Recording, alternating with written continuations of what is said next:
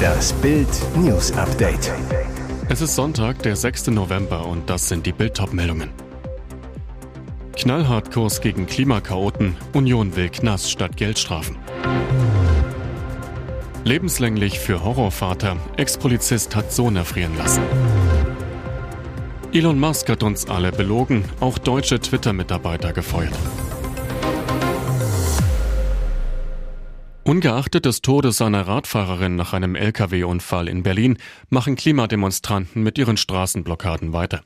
Die Gruppe Letzte Generation veröffentlichte am Freitag Fotos zu Aktionen und schrieb, wir setzen die Blockaden in Berlin fort. CDU und CSU fordern jetzt, dass der Staat konsequenter gegen radikale Klimaaktivisten durchgreift. Dazu wollen die Unionsparteien nächste Woche im Bundestag einen Antrag einbringen, in dem neue Maßnahmen gefordert werden. Straßen blockieren, die die Durchfahrt von Polizei, Feuerwehr und Rettungsdiensten behindern, soll eine Mindestfreiheitsstrafe drohen. Klimakaoten sollen bei Wiederholungsgefahr vorbeugend in Unterbindungsgewahrsam genommen werden können. Auch für die Beschädigung oder Zerstörung von Kulturgütern ist eine Mindestfreiheitsstrafe anstatt der bislang geltenden Geldstrafe vorgesehen. Der Antrag der Union ist eine Initiative von CSU-Landesgruppenchef Alexander Dobrindt. Klimaprotest darf kein Freibrief für Straftaten sein, sagte Dobrindt zu Bild am Sonntag. Es braucht deutlich härtere Strafen für Klimakaoten, um einer weiteren Radikalisierung in Teilen dieser Klimabewegung entgegenzuwirken und Nachahmer abzuschrecken. Die Entstehung einer Klima-RAF muss verhindert werden. Was für ein abscheuliches Verbrechen. Der ehemalige Polizist Michael Walwa ist am Freitag in New York verurteilt worden, weil er seine beiden Söhne, einen Zehnjährigen und den achtjährigen Thomas, gezwungen hat, 16 Stunden lang auf dem Betonboden einer eiskalten Garage zu liegen. Die Temperaturen betrugen etwa minus 6 Grad. Thomas Walwa starb im Januar 2020 an den Folgen der Horrornacht. Der Ex-Polizist wurde in vier Fällen der Gefährdung von Kindern für schuldig befunden und muss mit der Höchststrafe rechnen, bedeutet lebenslänglich Gefängnis. Ein Gerichtsmediziner hatte den Tod des Jungen als Mord eingestuft und festgestellt, dass Unterkühlung die Hauptursache für das Versterben des Achtjährigen war. Laut Staatsanwaltschaft litt Thomas unter Autismus. Auch der zehnjährige Bruder ist autistisch. Die Staatsanwaltschaft wirft Michael Walwa außerdem vor, nichts unternommen zu haben, um ihm zu helfen, als der Junge vor seinen Augen starb. Dann belog er Polizei und Rettungskräfte. Ein Sanitäter, der an jenem Tag darum kämpfte, Thomas Leben zu retten, sagte aus, dass Walwa keine Emotionen, kein Gefühl der Besorgnis für seinen Sohn zeigte. Der Ex-Polizist hatte erklärt, sein Sohn habe sich den Kopf von einem Türrahmen gestoßen. Zudem hat Walwa die Jungs mehrfach geschlagen und ließ sie hungern. Ihre Lehrer sagten während des Prozesses aus, dass die beiden mit blauen Flecken zur Schule kamen und oft so hungrig waren, dass sie Krümel vom Boden aßen. Die beiden Regierung hat inoffiziell die ukrainische Führung ermutigt, Bereitschaft zu Verhandlungen mit Russland zu signalisieren. Die Ukraine solle ihre öffentliche Weigerung aufgeben, sich an Friedensgesprächen mit Präsident Putin zu beteiligen, berichtete die Washington Post und zitierte mit den Gesprächen vertraute Personen. Der Zeitung zufolge ziele das Drängen amerikanischer Beamter nicht darauf ab, die Ukraine an den Verhandlungstisch zu bringen, vielmehr sei es ein kalkulierter Versuch, Kiew die Unterstützung der Länder zu sichern, deren Bürger einen Krieg über viele Jahre hinweg befürchten. Die Ukraine-Müdigkeit ist für einige unserer Partner eine echte Sache, zitierte die Washington Post einen mit der Sache vertrauten US-Beamten. Der Nationale Sicherheitsrat des Weißen Hauses und das Außenministerium reagierten nicht sofort auf Bitten um eine Stellungnahme zu dem Bericht. Ihr Vater haute ab, bevor sie geboren wurde. Ihr Stiefvater, ein Alkoholiker, brachte sich um, als Demi Moore ein Teenager war. Mit 16 hatte die junge Frau dann genug und verließ ihre Familie, schmiss die Schule. Sie wollte ein Star werden und hat es geschafft. Am Freitag feiert sie ihren 60. Geburtstag. Seit 20 Jahren an ihrer Seite ist Freundin Drew Barrymore. Die beiden haben sich 2002 durch die Dreharbeiten zu Drei Engel für Charlie, volle Power kennengelernt. Drew, Demi ist eine dieser Frauen, die du einfach bewundern musst. Für ihren Mut, ihre Loyalität und ihren verdammten Körper, sagt Barrymore zu Bild am Sonntag. Wie schafft sie es bloß immer noch so gut auszusehen? Das ist frustrierend für uns Frauen und gleichzeitig ein echter Ansporn. Man könne Demi Moore nur lieben, weil sie sich für alle Kreaturen auf diesem Planeten einsetze. Sie sieht es als ganz selbstverständlich an, anderen zu helfen und hängt es niemals an die große Glocke, so Barrymore. Demi ist eine Schatztruhe, die niemals geleert werden kann. Ich bin verdammt stolz, diese Frau meine Freundin nennen zu dürfen. Happy Birthday, Demi. Und jetzt weitere wichtige Meldungen des Tages vom Bild Newsdesk. Management bestätigt sein Tod. Ertrank Aaron Carter in der Badewanne. Aaron Carter, der Bruder von Backstreet Boy Nick Carter, ist gestorben. Der Rapper und Schauspieler wurde am Samstagmorgen gegen 11 Uhr Ortszeit tot in seinem Haus in Lancaster, Kalifornien gefunden.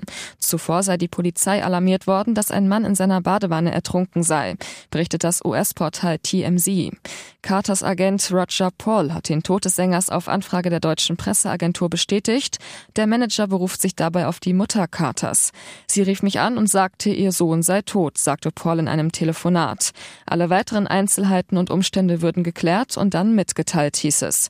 Carters Verlobte Melanie Martin sagte TMZ, mein Verlobter Aaron Carter ist gestorben. Ich liebe Aaron von ganzem Herzen und es wird eine Herausforderung sein, einen Sohn ohne Vater aufzuziehen. Sie bat darum, die Privatsphäre ihrer Familie zu respektieren. Wir sind immer noch dabei, diese traurige Realität zu akzeptieren. Eure Gedanken und Gebete sind uns sehr willkommen. Die offizielle Todesursache ist noch nicht bekannt. Die Leiche des Sängers soll obduziert werden. Die Polizei ermittler auch in Richtung Mord, jedoch handele es sich dabei laut TMZ um eine Standardprozedur. Ernste Bedenken wegen Lauterbach-Plan. Klinikpatienten sollen zu Hause schlafen. Eigentlich eine charmante Idee. Patienten sollen künftig nicht mehr in Kliniken übernachten, sondern ab nach Hause ins eigene Bett. So irgend möglich. Ambulantisierung heißt der technische Begriff für das, was mittels der umfassenden Krankenhausreform vorangetrieben werden soll, die Gesundheitsminister Karl Lauterbach plant. Der Grund? In Deutschland wird im internationalen Vergleich sehr viel stationär behandelt. In Dänemark etwa werden 80 Prozent der Leistenbrüche ambulant verarztet, hier sind es 20 Prozent. Also forciert der Gesundheitsminister die sogenannten Tagesbehandlungen in Kliniken. Dazu soll der Katalog der Eingriffe, die dort ambulant vollzogen werden können, erweitert werden. Krankenkassen und Patientenschützern schwant nichts Gutes. Wer entscheidet, wer abends nach Hause muss oder darf, fragt Eugen Brisch, Vorstand Deutsche Stiftung Patientenschutz.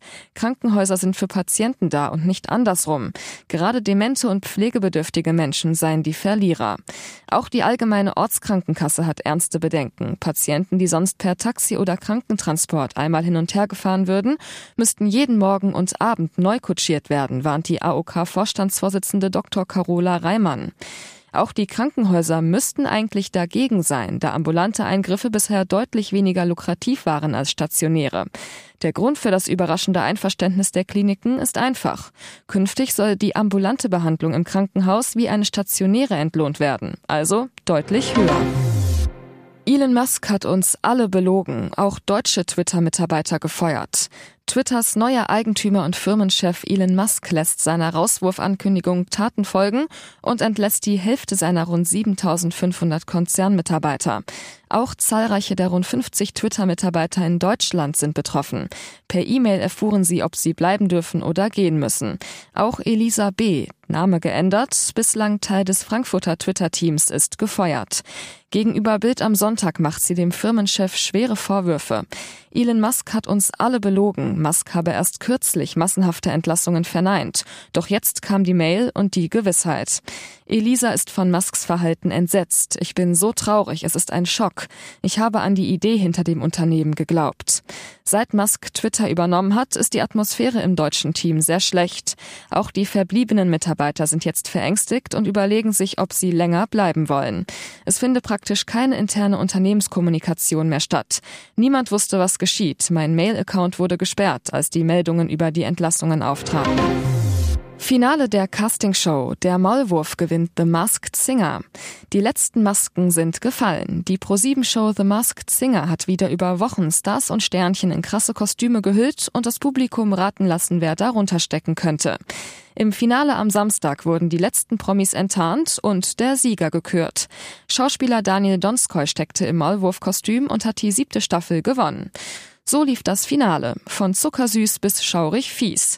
In die letzte Runde hatten es neben dem Maulwurf ein gruseliger Werwolf, eine niedliche Zahnfee und ein etwas klappriger Roboter geschafft.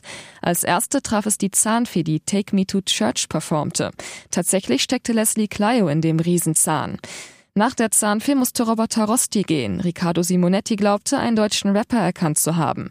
Ich dachte, als es mit Rap angefangen hat, dass es Bürger Lars Dietrich sein könnte. Auch Comedian Rick Cavanian war für ihn ein heißer Tipp. Auch die Zuschauer tippten auf Rick Cavanian und hatten recht. Der Werwolf entpuppte sich als Rapper. Nach dem zweiten Song Hurt von Johnny Cash tippte Ruth Moschner auf einen Promi, den Simonetti bereits im Maulwurf erwartet hatte. Bürger Lars Dietrich. Und damit hatte sie recht. Weitere spannende Nachrichten, Interviews, Live-Schalten und Hintergründe hört ihr mit Bild TV Audio. Unser Fernsehsignal gibt es als Stream zum Hören über TuneIn und die TuneIn-App auf mehr als 200 Plattformen, Smart Speakern und vernetzten Geräten.